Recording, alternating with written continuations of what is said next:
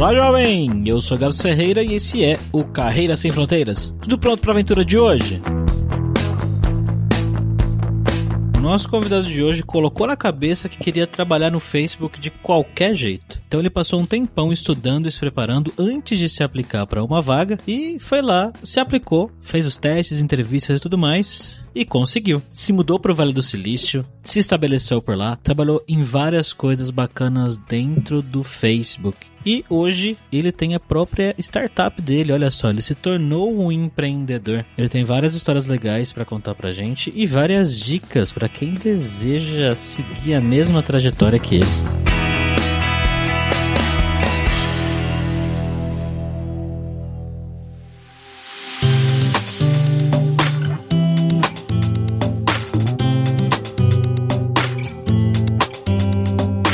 Para essa conversa de hoje, como sempre, nós estamos aqui com ele, o nosso viajante poliglota Fabrício Carraro. Como é que você tá, Fabrício? Tudo bem, Gabs, só passando por problemas aqui que o meu chuveiro, para quem acompanhou minha saga do chuveiro no Twitter, continua, explodiu de novo, então tá uma bagunça Eita. aqui.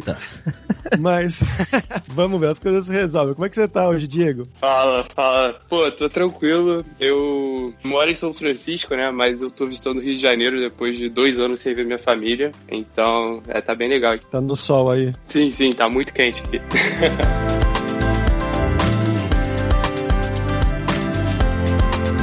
O nosso jabazinho inicial aqui hoje vai ser um pouquinho diferente, mas como sempre vamos falar que o podcast Carreira Sem Fronteiras é oferecido pela Alura Língua, cursos online de idiomas que eu, Fabrício Carraro, ajudei a desenvolver com métodos que eu utilizei e utilizo para aprender idiomas como francês, russo, grego, alemão, italiano e assim por diante. E nós acabamos de lançar agora os novos cursos de espanhol, dos níveis pré-intermediário e intermediário, chegando já quase no avançado. Então, se você se interessa, pode entrar agora mesmo para conhecer tanto os cursos que a gente já tinha, quanto esses novos de espanhol. E claro, com o valor da assinatura você tem acesso a todos os cursos. E vamos lembrar, é claro, que o 20 do podcast Carreira Sem Fronteiras tem 10% de desconto em todos os planos. Então vai lá agora mesmo em aluralingua.com.br barra promoção barra carreira e comece a estudar com a gente hoje mesmo.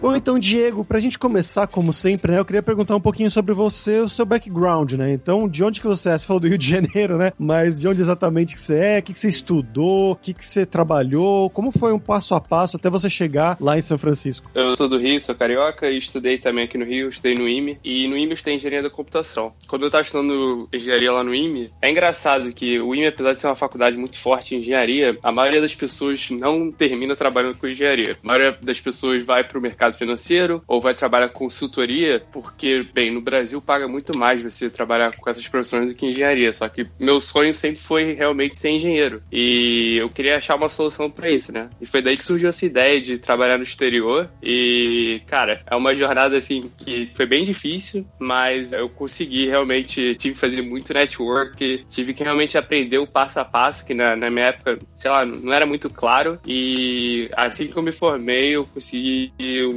um, emprego no Facebook. Isso foi quando que você se formou? Eu me formei em 2014 e o meu, meu primeiro emprego foi direto no Facebook. Como é que foi isso, cara? De você, bom, um recém-formado, né? Imagina que eles estivessem procurando exatamente isso. Seria uma vaga de estágio ou uma vaga de júnior? E como é que é isso que você faz o processo de entrevista? Como é que funciona? Cara, eu tava me formando na faculdade naquele ano, então eu tava aplicando para full time mesmo, Software Engineer Junior Developer. E, cara, o processo não foi nada trivial. Cara, eu não tinha conhecimento de como realmente conseguir trabalhar no Vale do Silício. Era tipo, era só o sonho, tá ligado? Não sabia qual era o passo a passo, não tinha nenhum amigo meu assim próximo que tinha conseguido. Então, para o Facebook especificamente, a forma que eu consegui uma entrevista foi que eu ouvi que o Facebook ia na USP, eu não sou nem da USP, fazer propaganda lá de vaga de emprego, né? Aí, cara, eu peguei um busão, seis horas de viagem do Rio para São Paulo, apareci lá na palestra, aí conversei com a recruiter, falei que eu vim do Rio, peguei busão, não sei o que, ela se amarrou nessa história e ela me deu o e-mail dela, para quando abrisse as vagas, porque naquela época eu não tava contratando, era início do ano, para quando abrisse as vagas, ela ia me avisar. Aí, cara, fiquei um ano inteiro estudando, sem saber se ia conseguir uma entrevista ou não. Assim, eu tava estudando e eu, todo mês eu, eu mandava e-mail para ela perguntando, e abriu, abriu, abriu, o ano inteiro ouvindo não, que chegou o final do ano e eles abriram as vagas. Foram duas entrevistas de Skype, o último round foi lá na Califórnia. E, cara, felizmente eu passei. Antes de fazer essa entrevista no Facebook, eu cheguei a fazer entrevista pra Microsoft e pro Google. E a coisa interessante é que meu sonho mesmo sempre foi trabalhar no, no Facebook. Não era na Microsoft, não era no Google. Obviamente, né? Se eu conseguisse uma vaga de emprego lá, com certeza iria. Mas a que eu realmente iria era o Facebook. E quando fui fazer entrevista no Facebook, eu já tinha feito pra Microsoft e pro Google. Eu não passei nem no, na primeira fase, né? Então, hum. cara, chegou na hora do Facebook, era o que eu mais queria. Realmente, eu, tipo, tava meio desacreditado, porque nem na primeira fase eu passei dessas outras. Mas, hum. cara, felizmente, por causa dessas experiências de não ter passado na Microsoft e no Google, me ajudaram muito a melhorar e conseguir passar no Facebook. Como você e disse que, que, que ajudou? Cara, vou te dar vários exemplos. Se você tenta fazer essas entrevistas sem se preparar, você pode ser o melhor software engineer do mundo, você não vai passar. Então, eu vou te dar um exemplo que aconteceu na Microsoft. Cara, eu tava na entrevista da Microsoft, a pessoa me fez uma pergunta técnica, a entrevista técnica eu achei que tinha entendido. E no final, quando tava para acabar a entrevista, eu dei a solução. E a entrevistadora me falou que, cara, o problema que eu tava resolvendo não era o que ela tinha perguntado, entendeu? Então eu desperdicei a entrevista inteira, cara, por um erro de comunicação, não era nem um erro técnico, entendeu? E, cara, foi um erro que, tipo, aprendi a não cometer mais. Então, sempre que, tipo, depois das entrevistas da Microsoft aí, que eu ganhava um problema, o que, que eu fazia, né? Eu falava, pô,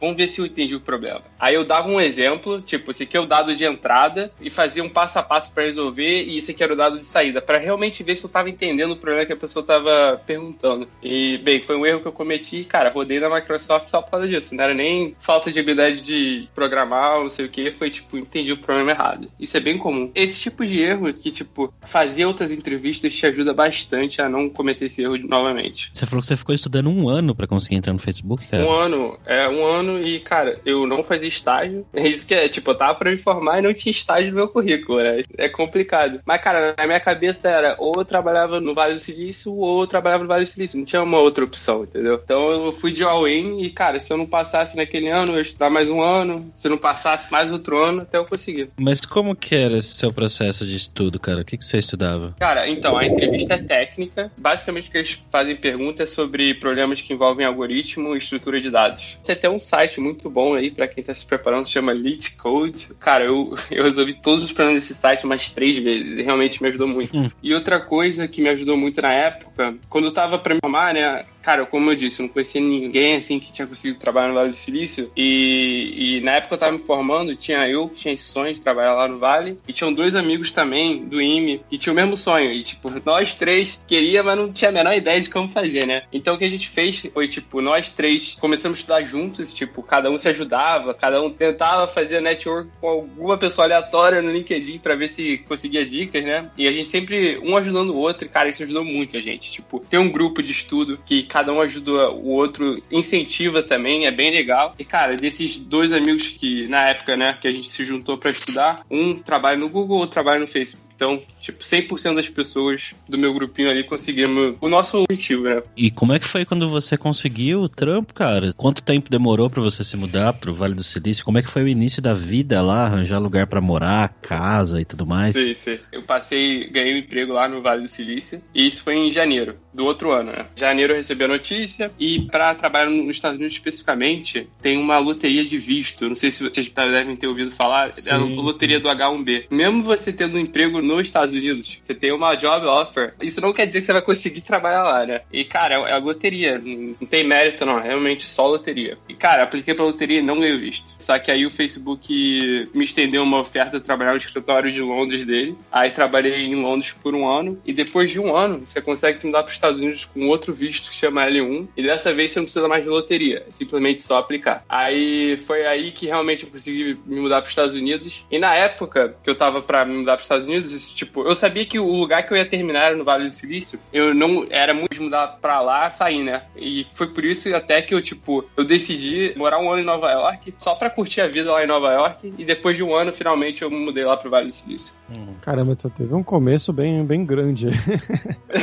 Sim, você já mas... tava com bastante experiência, então, né? Você chegou, então, na verdade, você não chegou para trabalhar nos Estados Unidos. Você chegou em Londres, trabalhou um ano lá. Nesse tempo que você tava em Londres, você tinha que fazer reuniões, tinha que viajar para os Estados Unidos ou era Londres mesmo? Eu cheguei a viajar uma vez para os Estados Unidos. É porque a maioria das pessoas realmente faz o que você disse, né? Tá trabalhando lá no escritório de Londres e viaja toda hora para os Estados Unidos. Só que o meu time do Facebook era inteiramente Londres, o que é meio raro, na verdade. Então a gente não precisava interagir muito com o pessoal dos Estados Unidos. Então eu só cheguei a viajar uma vez. Quanto tempo depois você falou que você mudou para São Francisco, cara? Então, eu fiquei Foi? um ano em Londres, um ano em Nova York, aí depois tô ali no Vale faz mais de três anos já. E como é que foi a, essa chegada no Vale do Silício, cara? Pra viver cara, no Vale? Na, na, verdade, foi muito fácil. Eu vou, vou, falar por quê. Como eu disse, né? Eu tinha um emprego do, ali no, no headquarter, ali no Vale, acabei não indo por questão de visto, fui para Londres. E isso é muito comum, na verdade. É muito comum estrangeiros, né? Que conseguiram emprego no Vale acabar não indo por causa essa questão de visto. Muita gente vai para Londres, que é o único escritório internacional do Facebook. Dois anos depois, quando eu finalmente mudei pro Vale, eu já tinha vários amigos morando lá que vieram do escritório de Londres. Então foi muito fácil me adaptar porque eu já tinha vários amigos. Isso é uma, tipo, uma parte difícil, né? De quando você muda para outro lugar. Mas nesse quesito, pelo fato de eu ter vários amigos, a adaptação até que foi fácil, assim. Como é que é a vida em São Francisco? Mas não é em São Francisco que você tá mesmo? Ou é em São Francisco? Ou é na região? É, quando eu me mudei, eu me mudei para Palo Alto Alto, que é, uhum. é, ali perto, mas hoje em dia eu moro realmente em São Francisco. Palo Alto falam que é o maior, um dos maiores aluguéis do mundo, né? Se não o maior, uma coisa assim. Talvez seja o mais caro dos Estados Unidos. Não, não tenho certeza sobre isso, mas é bem provável. Eu acho que é o, o maior income per capita dos Estados Unidos. Agora, uhum. se o uhum. aluguel é mais alto,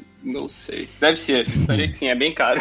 É, eu tinha lido uma coisa. Então, tá de acordo com o salário que você recebe lá como um programador júnior, vamos dizer assim. Não tá sim, muito sim. fora. É, quando eu me mudei pro Vale já não era mais júnior, mas, cara, hum. software engineer nos Estados Unidos ganha muito dinheiro. Muito dinheiro mesmo. Então, isso não era o problema. E o trabalho em si, cara? Você entrou pra fazer o quê? Você pode contar mais do, do dia a dia sim, do seu trampo? Cara, além de pagar bem, né, que nem eu acabei de falar, cara, é muito maneiro o trabalho. Muito maneiro mesmo. Por que, que é muito maneiro? Cara, eu trabalhava em produtos que eu mesmo uso, que meus amigos usam, cara, é irado, porque, tipo, eu tô, assim, final de semana usando produto que eu mesmo construí, eu tive a ideia de construir. Então, cara, é uma experiência que pouquíssimos lugares pouquíssimas empresas no mundo você consegue ter. Vou dar um exemplo. Eu comecei como júnior, né? Mas quando eu tava mais avançado na minha carreira, eu, eu me mudei pro Instagram Direct. Eu entrei para liderar a equipe do Android. Então, cara, era animal, assim. Eu uso muito o Instagram Direct, né? Eu tinha ideias, assim, né? E, cara, eu chegava lá durante a semana e falava, pô, pensei nisso, o que, que vocês acham? Se o pessoal curtisse, a gente ia lá, rodava um teste e implementava. Então, era muito maneiro que eu era usuário e eu podia influenciar no produto que, tipo, milhões e milhões de pessoas e amigos meus também usam, entendeu? Que é uma experiência que, cara, realmente não acho que deve ter muitas empresas que você consegue fazer isso. O Facebook é uma delas. Puta, que legal, cara.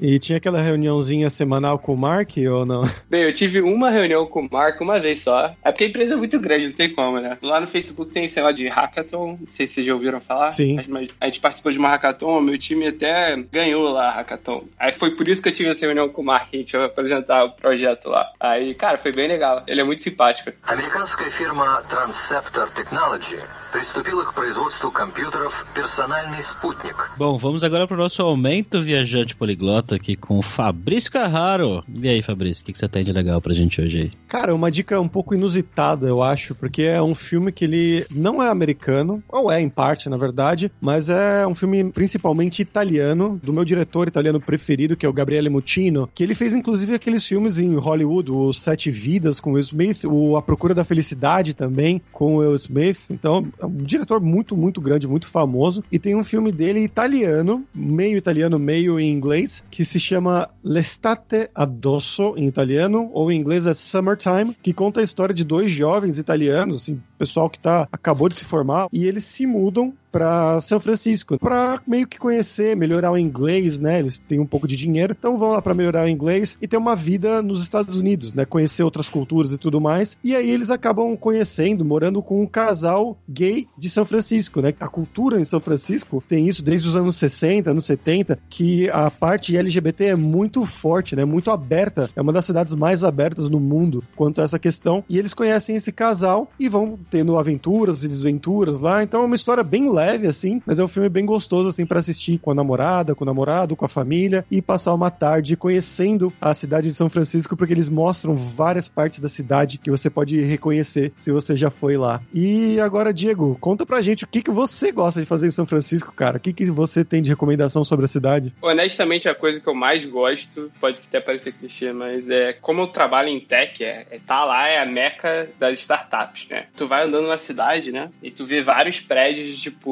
de várias coisas que você usa. Então, sei lá, eu como, talvez, se você não é software engineer, você não vai curtir isso, mas se você é software engineer, tipo, cara, todo prédio você anda assim, você olha, cara, aquele prédio dessa empresa, pô, muito maneira que eu uso, tá ligado? Então, se você é software engineer, aquilo, tipo, é, é a Disney, tá ligado? Mas, tirando essa parte de tecnologia de trabalho, cara, o legal de São Francisco comparado ao Rio de Janeiro é que, ou Brasil, sei lá, é, eu acho que isso provavelmente é verdade para vários lugares do exterior. Cara, eu não penso em ser assaltado, tá ligado? Aqui no Rio, eu tô visitando o Rio, como eu disse. Cara, eu sempre que eu saio na rua, eu tenho essa preocupação de não ser assaltado, entendeu?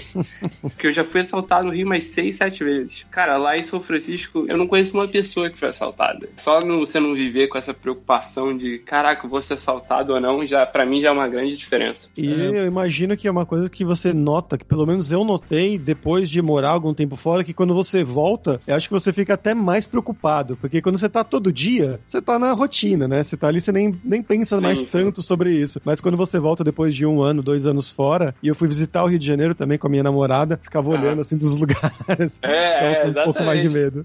E tu acaba não curtindo o lugar por causa disso, né? Porque, pô, tu tá é. tá sempre preocupado, então não é legal essa preocupação aí. Cara, você falou que não, não tem problema de ser assaltado, né? Mas parece que São Francisco tem um, um problema com muita gente com dependência química na ah, rua, isso é né? Verdade. Isso realmente é verdade, é um ponto negativo de São Francisco. Isso realmente é um problema grave da cidade, é um, realmente algo que eu normalmente não gosto. Assim, a solução para isso é o pessoal que trabalha lá no Vale é não morar em São Francisco. É, por exemplo, eu morava em Palo Alto antes. Cara, Palo Alto é aquela imagem que você tem do primeiro mundo, assim. É aquela coisa que você vê nos filmes, né? Tipo, aquelas hum. casas gigantes, o gramado bonitinho. Lá não tem mendigo. E é tipo, sei lá, 30 minutos de São Francisco. É uma solução aí para esse problema. Mas esse problema de você estar tá falando de mendigos aí que usam drogas é realmente verdade. Até na pandemia até ficou pior. Isso é uma coisa meio alocada num lugar só, tipo em São Paulo, que a gente fala que tem a Cracolândia, é, então, ou é então, espalhado? É, é espalhado em São Francisco. Se você tá fora de São Francisco, você tá em Palo Alto, ou qualquer cidadezinha ali, na verdade, qualquer cidadezinha, você não vai ter esse problema. Só que São uhum. Francisco, especificamente, é espalhado. São Francisco não é uma cidade muito grande, é 7 miles by 7 miles. É o que? Uhum. 10 quilômetros por 10 quilômetros? Não sei né? converter direito. Mas é, é, pequeno, é pequeno, entendeu? Então, esse problema, cara, é espalhado por São Francisco, sim. A solução nesse caso é morar numa cidadezinha ali perto. Tem várias cidadezinhas bem bonitas ali perto que não vai ter mendigo lá. Mas pelo que você falou, isso não causa sensação de insegurança, pelo menos em você? Cara, eles são loucos, realmente drogados. Eles não assaltam, mas é, é meio assustador, entendeu? Só que é assustador de, tipo, de te assustar, mas cara, eles não vão te assaltar. Quando eu falo assustador é o seguinte, é como eles estão drogados e tal, eles ficam gritando na rua. Tu se assusta, tá ligado? Mas não é, não é algo que, tipo, vou dar um exemplo. Eu tô andando em São Francisco, tô passando uma rua e tem, tem mendigo ali. Eu não vou guardar meu celular, tá ligado? Eu vou continuar com, talvez, por exemplo, estou fazendo FaceTime. Eu vou continuar fazendo FaceTime ali com o celular na minha mão, tirando foto, porque eu sei que eu não vou ser assaltado. Mas realmente assusta porque, cara, esses malucos estão usando drogas, estão malucos, estão gritando, não estão em si mais, entendeu? Só que não vai ter esse plano de assalto, só que tu vai ficar assustado. Sim. Raramente eles vão te abordar pra é, alguma coisa. Acho né? que eles não conseguem nem falar, pra falar a verdade. Eles estão tão fora de si que acho que nem conseguem ter uma conversa. Mas você não tá mais no Facebook agora, né, Diego? Não, não. Eu saí faz um ano e três meses. Mas, cara, é, recomendo muito o Facebook, é uma empresa muito legal.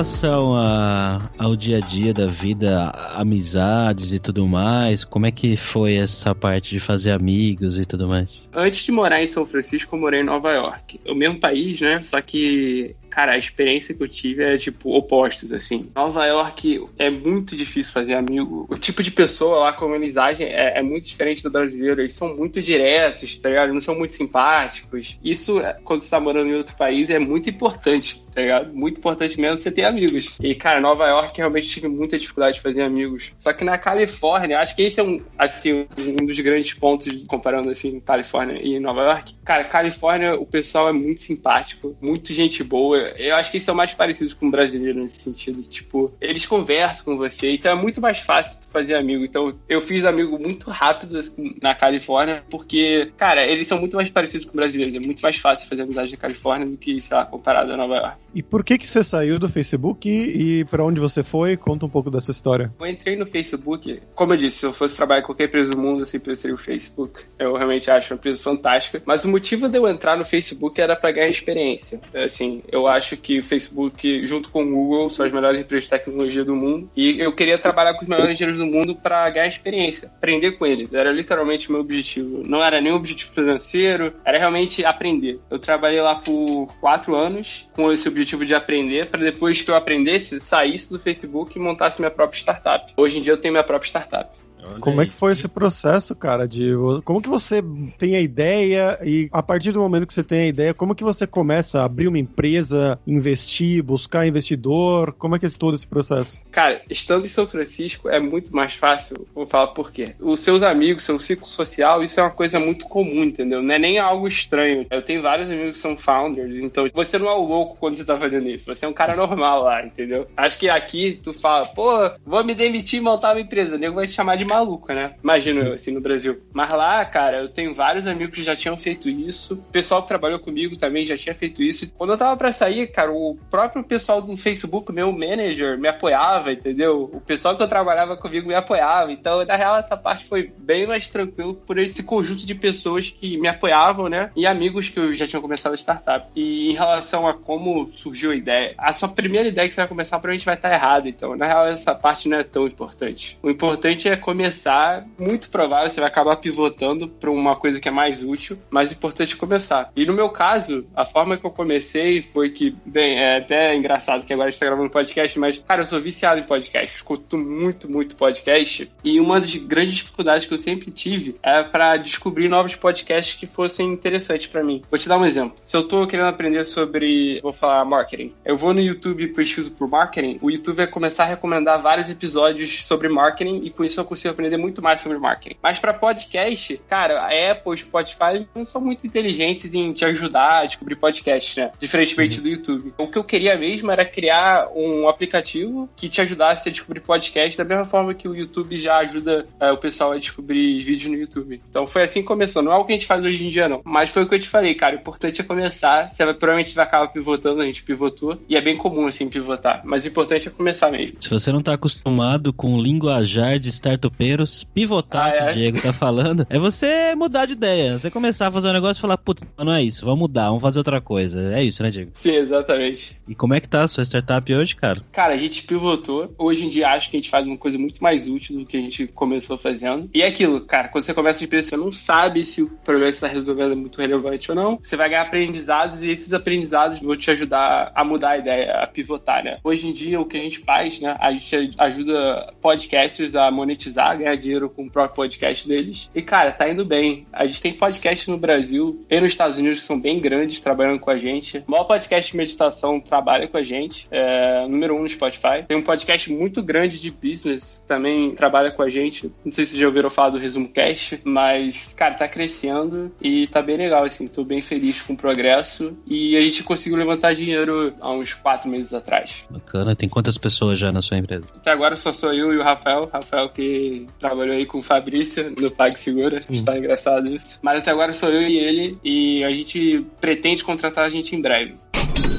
Agora vamos falar sobre dinheiro, cara. Você já falou aí que paga-se muito bem no Vale do Silício. Acho que todo mundo meio que sabe isso, né? Se você não sabe, ouvinte, sim, Vale do Silício paga muito bem para quem trabalha com tecnologia. Mas eu queria que você contasse pra gente como que é a questão do custo de vida, então. O que, que é barato, o que, que é caro em São Francisco, como é que é viver lá e gastar em dólares. Coisa que é bem cara mesmo é aluguel. O aluguel médio, assim, de um quarto em São Francisco é 3.500 dólares. Caramba, um quarto? É, é um apartamento de um quarto. Mas, em contrapartida, o, o resto das coisas, tipo, sei lá, mercado, comprar eletrônico, é o mesmo preço que você vai pagar em qualquer outro lugar dos Estados Unidos. Mas o que é diferente lá é o aluguel, que, como eu disse, é bem caro mesmo. Mas tirando isso, você não vai ter problema em pagar isso com o salário que você ganha. Financeiramente faz muito sentido estar lá. Além das oportunidades de carreira que vai surgir também. Eu imagino. É, um salário de 10 mil dólares mensais é normal, né? É baixo. É baixo.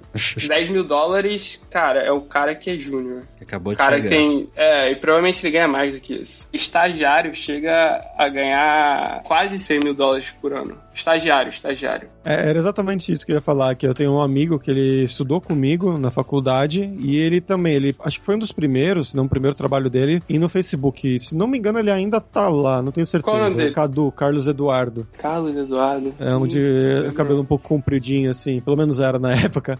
Faz tempo que eu não vejo ele, enfim. E ele começou como estagiário, ele comentou com a gente que como estagiário ele tava ganhando, acho que era entre 8 e 9 mil dólares. Isso 10 anos atrás, algo assim. Exatamente. Já era um negócio muito absurdo. Exato. E ser estagiário, né? Tipo, você É. como full time, você vai ganhar mais do que isso. Que dicas você dá, cara, pra galera que tá ouvindo a gente aqui agora e falando, nossa, quero ganhar esse salário aí também, quero ir pro Vale do Silício. Cara, primeiro, não é nem pra desanimar, eu vou falar que não é fácil. Não é fácil, cara, eu estudei bastante, mas em contrapartida, cara, acho que vale muito a pena. Como eu disse, cara, um estagiário nos Estados Unidos ganha mais do que um diretor de engenharia no Brasil. Então, só pra medir a diferença aí. E, cara, dicas. O pessoal vem no meu LinkedIn toda semana, vinha, né, no meu LinkedIn, cara, quase toda semana realmente pedir dicas. E até comecei agora a postar no Instagram dicas pra ajudar o pessoal a como conseguir, né? Então, se o pessoal tem interesse a aprender mais, eu até comecei o Instagram só pra postar dicas mesmo. De vez em quando eu entrevisto brasileiros também que conseguiram chegar lá. Então o Instagram é Rumo Vale do Silício. Dica mais básica que eu falo pra você conseguir treinar a parte técnica seria esse site aí que é Elite Code. Usei bastante, resolvi todos os problemas do site umas três vezes. E cara, a pergunta que tem lá no Elite Code é realmente a pergunta que eles vão te perguntar. Então se você treinar bem ali, você já vai estar bem preparado pra entrevista técnica. Já usou, Gabs? Hum, Não, cara, não conheço esse. Não conheço esse. Você chegou a ler aquele livro. Como que é que chama? Cracking the Code Interview. Isso, esse é sim, clássico, sim, sim. né? Exatamente.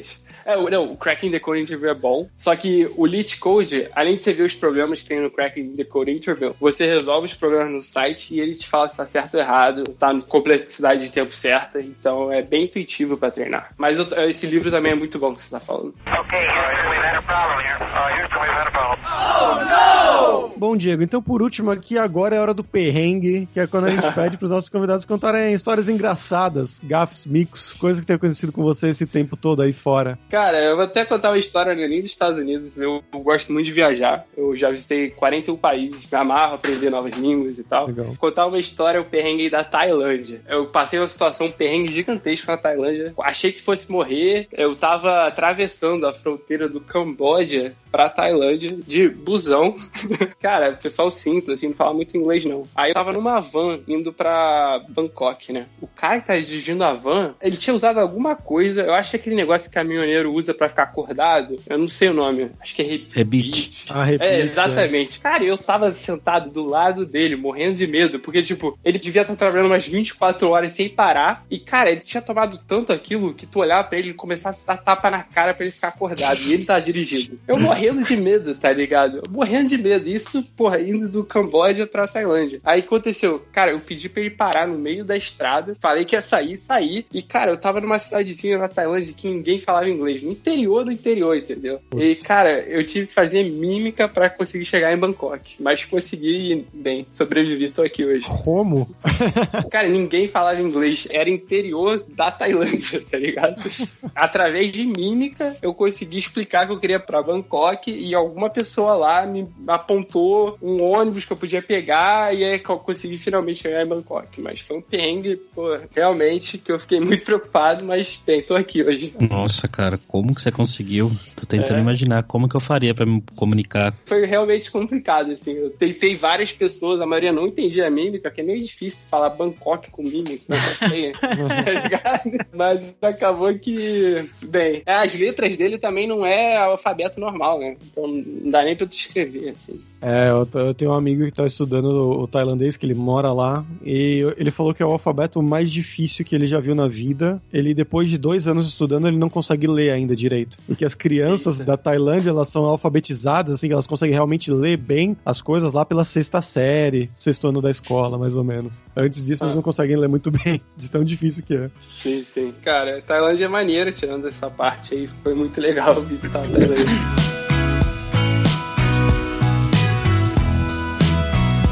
Diego, você quer divulgar alguma coisa? É, então, se o pessoal tiver realmente interesse em trabalhar no Vale do Silício, cara, eu comecei esse projeto paralelo mesmo, para realmente ajudar, eu, cara, eu ganho muita mensagem do pessoal no LinkedIn pedindo ajuda. Aí comecei esse Instagram para postar dicas lá, é, é rumo Vale do Silício, e de vez em quando eu entrevisto amigos brasileiros mesmo que estão trabalhando lá no Vale. Eles dão dicas também, um podcast que com o mesmo nome, que é Rumo Vale do Silício. E, cara, a gente começou há pouco tempo, mas já tem bastante gente que vem lá no Instagram falar que, tipo, agora estão muito mais motivados. Ah, é porque eu acho que o grande problema, assim, de trabalhar no Vale do Silício, era um problema que eu tinha, é tipo, é meio que acreditar que é possível, tá ligado? Se você não tem muita referência, assim, você acha, pô, sei lá, é impossível tu conseguir emprego lá. Então, o fato de você ver outros brasileiros conseguiram, acho que anima bastante. De vez em quando eu trago outros brasileiros também que já conseguiram para contar um pouco das histórias dele lá. Maravilha. Link, como sempre, lá no site carreirasemfronteiras.com.br na descrição do episódio.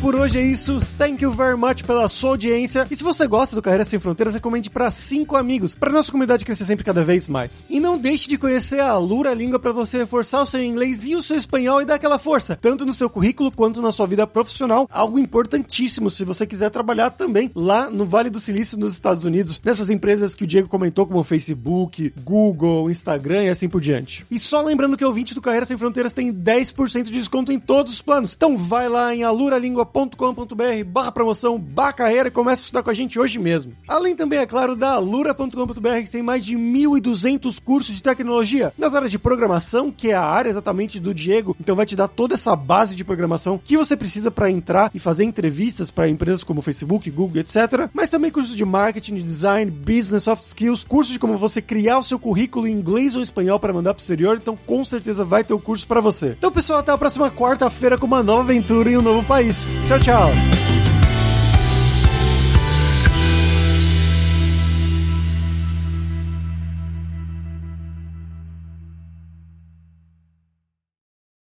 Este podcast foi editado por Radiofobia, podcast e multimídia.